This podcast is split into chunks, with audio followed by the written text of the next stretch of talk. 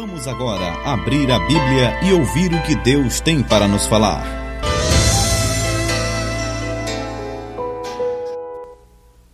Filhinhos, já é a última hora, e como ouvistes que vem o anticristo, também agora muitos anticristos têm surgido, pelo que conhecemos que é a última hora. Eles saíram do nosso meio, entretanto, não eram dos nossos, porque se tivessem sido dos nossos, teriam permanecido conosco. Todavia eles se foram para que ficasse manifesto que nenhum deles é dos nossos. E vós possuís a unção que vem do Santo, e todos tendes conhecimento. Não vos escrevi porque não saibais as verdades, antes porque as sabeis e porque mentira alguma jamais procede da verdade. Quem é mentiroso, senão aquele que nega que Jesus é o Cristo? Este é o anticristo, o que nega o Pai e o Filho. Todo aquele que nega o Filho, esse não tem o Pai. Aquele que confessa o Filho tem igualmente o Pai.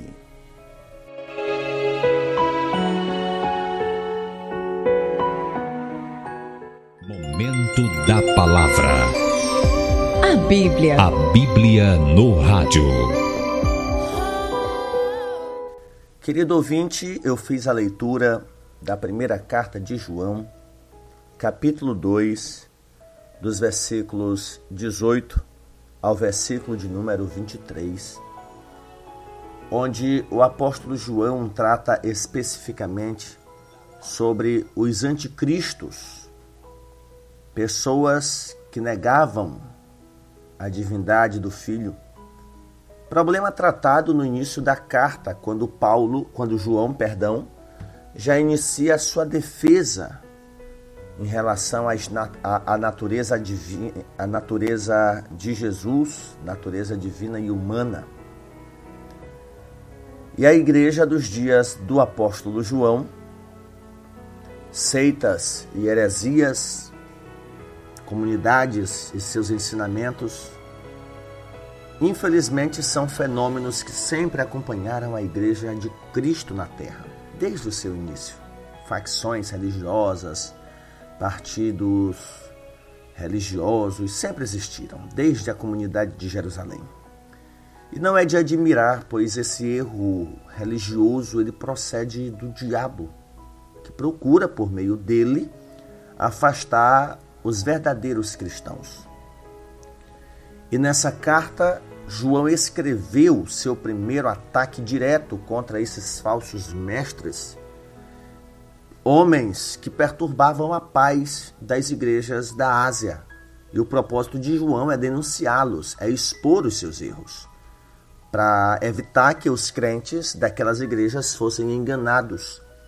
Havendo advertido seus leitores contra o mundo, como a reflexão do último programa, o apóstolo agora os adverte contra uma das manifestações do mundo, que é o surgimento de falsos mestres.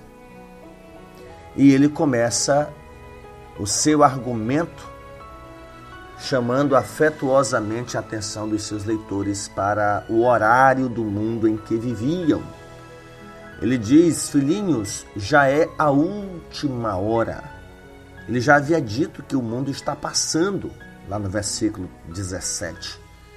E agora ele se refere à chegada da sua última hora. Essa é a maneira dele se referir ao tempo entre as duas vindas de Cristo, ou seja, a primeira, que foi a sua encarnação, a sua primeira vinda, envolvendo aí a sua morte e ressurreição, e a outra é a parousia, ou a segunda vinda. Então, esse intervalo de tempo é chamado no Novo Testamento de últimos dias. Não cometamos o erro de pensar que os últimos dias começaram a partir do ano 2000. Não. Os últimos dias iniciaram com a primeira vinda de Jesus. A primeira notícia escatológica da Bíblia foi dada no Éden, pelo próprio Deus em Gênesis 3,15, quando o Senhor anunciou um evento escatológico. prometendo o redentor, a semente da mulher que esmagaria a cabeça da serpente. Então, a encarnação do Verbo, o nascimento de Jesus, já é um sinal escatológico, já é um sinal do fim dos tempos. Por ocasião de Atos 2, com a descida do Espírito Santo, João Pedro faz referência à profecia de Joel usando o termo nos últimos dias. Então, se você perguntar, nós estamos quanto tempo nos últimos dias? De acordo com o calendário, 2022 anos. 2000, mais de 2020 anos. Que para Deus são dois dias. Uma vez que Deus é além do tempo, não está limitado ao tempo e ao espaço. Então, é nesse intervalo entre a primeira e a segunda vinda de Jesus que esses falsos mestres e essa ação do diabo, ela é mais nítida, mais manifesta. Porque o diabo, como diz a Bíblia Sagrada, sabe que pouco tempo lhe resta. E a sua tentativa de persuadir os cristãos a abandonar o caminho, ela é ferrenha. Então, esse intervalo, últimos dias, conhecido no Novo Testamento, ou fim dos séculos ou últimos tempos, não se refere a um tempo ou época ainda futura, mas ao tempo presente. Tempo presente de João, tempo presente da igreja antiga, tempo presente da igreja medieval, tempo presente da igreja dos dias de hoje. Então, esse momento final, né, em que o mundo está debaixo do pecado e da lei, esse momento decisivo na história da humanidade, e de acordo com o que nós percebemos no Novo Testamento, a última hora deste mundo perdido já soou com a ressurreição de Cristo e vai terminar com seu regresso, com a sua volta. E esse período presente é chamado de último, pois depois dele não haverá mais dias para arrependimento, não haverá mais dias para restauração. Ele voltará e voltará com juízo, voltará com galardão. Então, o tempo deste mundo será encerrado com a volta do Senhor a ressurreição dos mortos, galardão para os fiéis, virá juízo sobre o mundo, enfim, até que chegue novo céu e nova terra.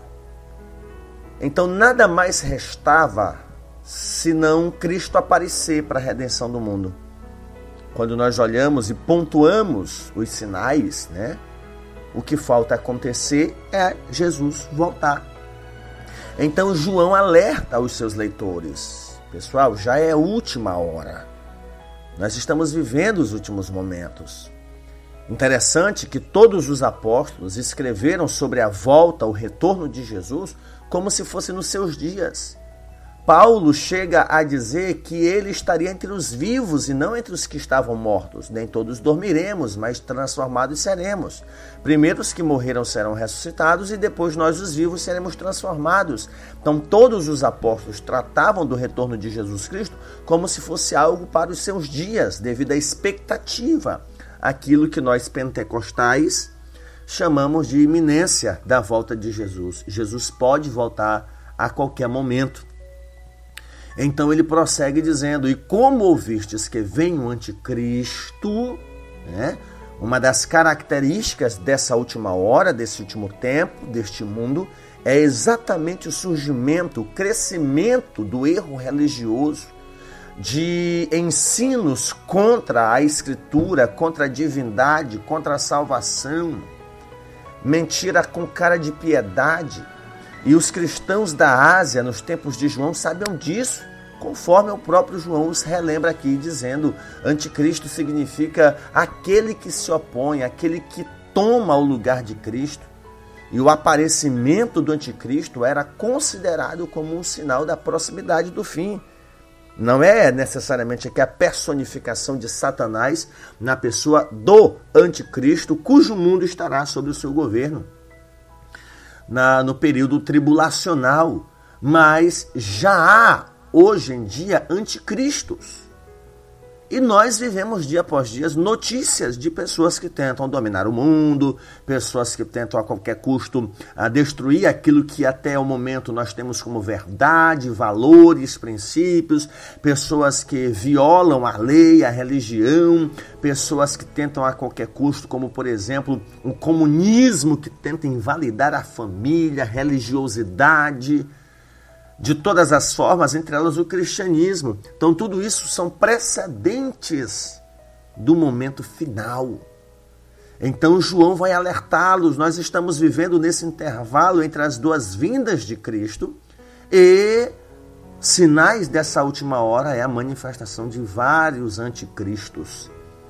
Então, o primeiro a mencionar essa figura escatológica sombria que viria no fim dos tempos foi Daniel Segundo boa parte dos comentaristas bíblicos, o, nós temos lá tratando sobre esse personagem, um homem da iniquidade, né? cuja característica principal é a guerra contra o povo de Deus, a oposição ao povo de Deus, o desejo de ocupar o lugar de Deus. Tudo isso são referências dadas ao anticristo que haverá ainda de se levantar sobre a terra. E o Senhor Jesus expande essa verdade, esse ensinamento expande a nossa compreensão lá no seu sermão escatológico. Né? Antes do anticristo surgirão anticristos, falsos mestres apresentando-se em nome de Jesus. Muitos virão em meu nome, fazendo inclusive sinais e prodígios, e com isso enganarão a muitos. Então, os cristãos da Ásia haviam tomado conhecimento da vinda do anticristo mediante a pregação dos apóstolos. E esta verdade, esse alerta do apóstolo João, é também para nós hoje. É também para nós hoje. Nós temos no Brasil, não sei se comediante ou louco, o Henri Cristo. Né? Então, não precisa pessoa se intitular de Cristo para ser anticristo. Basta ela se opor ao que é de Cristo, se opor aos princípios, aos valores. Por exemplo, a defesa do aborto é atitude anticristã, antibíblica, a liberação das drogas, ideologia de gênero, tudo isso são ações anticristos, de anticristãos, pessoas que se opõem à, à verdade estabelecida, a, a tentativa dessas pessoas não é diferente da tentativa das pessoas de Babel, que construíram uma torre para chegar até o céu e tirar Deus de lá. Né? Seriam capazes de tirar o próprio Deus de lá. Então nós estamos vivendo momentos assim. E esse alerta de João, ele é para nós. Se do, há dois milênios João alertou dizendo é a última hora, o que, que nós podemos dizer a respeito dos nossos dias? Ou nós dizemos que nós estamos mais perto do que quando no princípio cremos, que é uma palavra utilizada por Paulo à igreja em Roma, ou nós vamos ter que dizer que os apóstolos estavam enganados, que os apóstolos estavam mentindo. E eu prefiro, queridos, acreditar que eles não estavam mentindo, mentindo, que eles estão falando a verdade. Jesus vai voltar. E se há dois milênios ele, ele já estava prestes a vir, o que dirá? os dias em que nós estamos vivendo. Eu até costumo brincar com algum irmão que me pergunta, pastor, diante de tudo isso aí, o que é que o acha? Jesus está perto de vir? Eu brinco dizendo assim, eu acho que ele já veio e nós ficamos, porque o negócio está feio. A situação está complicada. Então, queridos, atentemos para o alerta dos apóstolos. É a última hora e muitos anticristos têm surgido de forma da cara dura, cara limpa. O Brasil está vivendo esse momento sombrio é? Ele prossegue no versículo 18: também agora muitos anticristos têm surgido, pelo que conhecemos que é a última hora. E o pior, ele diz no versículo 19: eles saíram do nosso meio. Porém, não eram dos nossos, porque se tivessem sido dos nossos, teriam permanecido conosco. Todavia, eles se foram para que ficasse manifesto que nenhum deles é dos nossos. João já não os considera como cristãos, ele vê a saída deles como providencial. Sair da comunidade cristã, sair da igreja para se opor à mensagem do evangelho é sempre um indicador de que a pessoa realmente nunca pertenceu a Cristo. Mesmo que tenha sido um cristão professo, né? Desde a época de João até hoje tem surgido falsos mestres na igreja cristã. Isso, pessoas com espírito do anticristo e muitos, embora ah, isso aqui nós chamamos de apostasia, é outra característica do fim dos tempos, apostasia. Pessoas vão deixar de crer no que um dia professaram e quase todo dia se vê pessoas apostatando, né? renegando aquilo que um dia professaram como verdade em volta de dúvidas. Por isso que o apóstolo João inicia sua carta, evidenciando a natureza divina, a natureza humana, a realidade de que Deus é luz e que isso é necessário para nossa salvação, para nossa redenção. Então, eles saíram, eles apostataram e começaram a se opor à verdade bíblica. E aí o versículo 20 ele diz: Vocês possuem a unção que vem do santo e todos têm desconhecimento.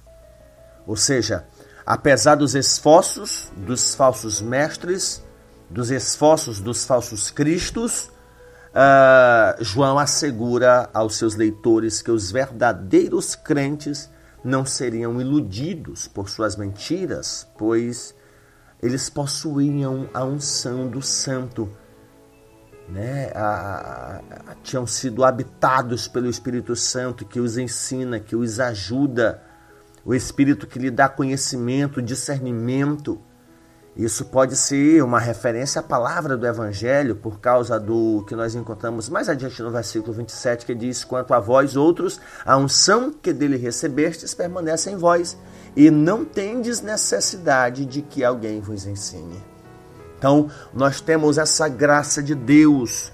Ah, os, os cristãos genuínos não são ludibriados. Eu me preocupo muito quando eu vejo cristãos que têm uma vida na igreja, meu Deus. Aí vê alguém que se intitula judeu Aí vê, ah, vê, vê por exemplo, algum, alguém no YouTube desigrejado que não tem vida alguma na comunidade cristã e começa a refutar a escritura bíblica. E cristãos, meu Deus, que têm vida na igreja, ficam preocupados. Aí começa uma vida de criticismo, se opõe, é um cão na escola bíblica dominical, é um cão no culto de doutrina, fica é, é, perturbando a paz, por exemplo, dos, eu não estou falando do leigo na fé, do débil na fé, do fraco na fé. Eu estou falando do cristão duvidoso, daquele que não tem raízes profundas, que qualquer vento de ensino ele fica ali louco, fanático, ele fica ali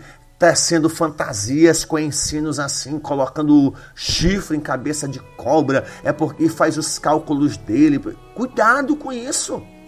Você é vulnerável a heresias, a ventos de doutrinas, né?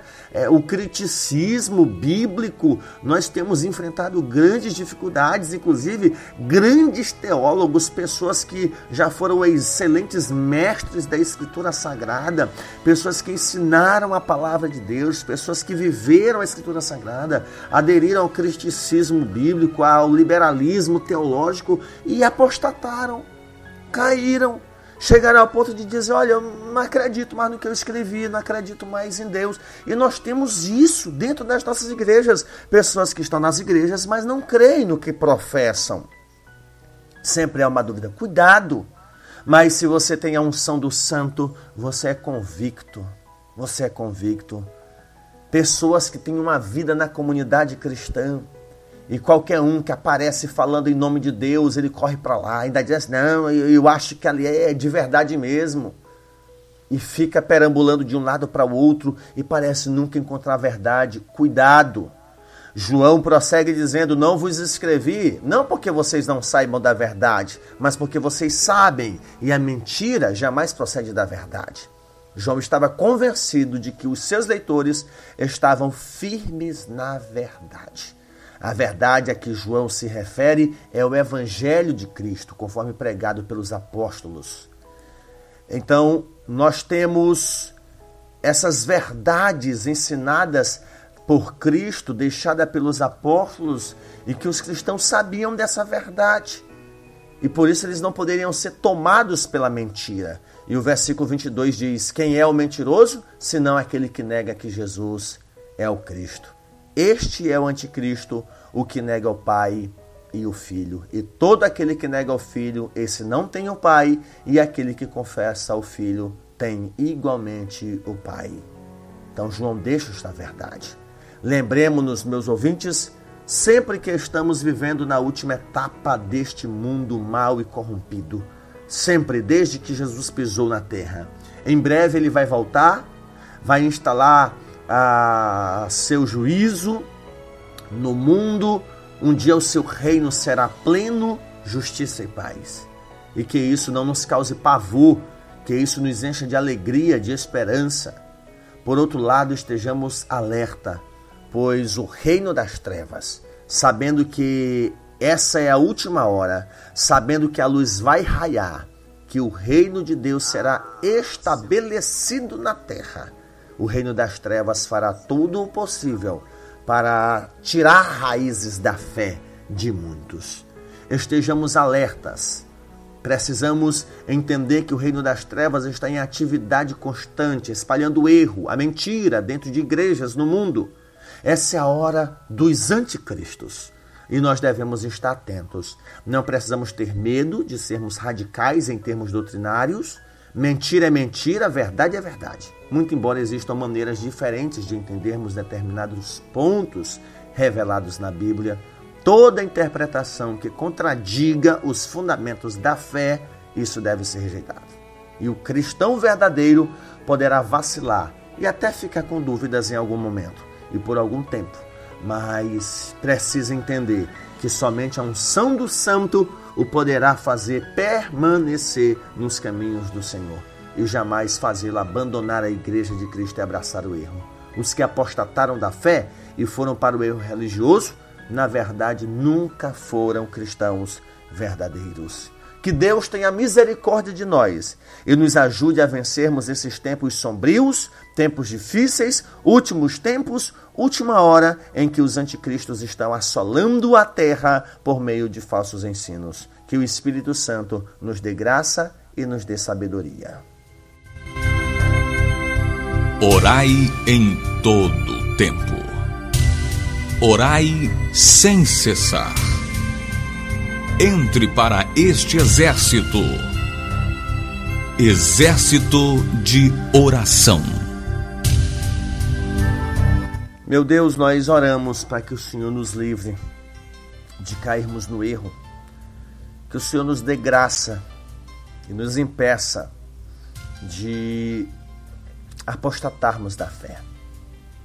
Nos ajuda, nos ajuda, Senhor nos ajuda a vencer as inverdades a respeito do Senhor, a respeito do que falam de ti. Espírito Santo nos dá forças para preservarmos aquilo que temos confessado.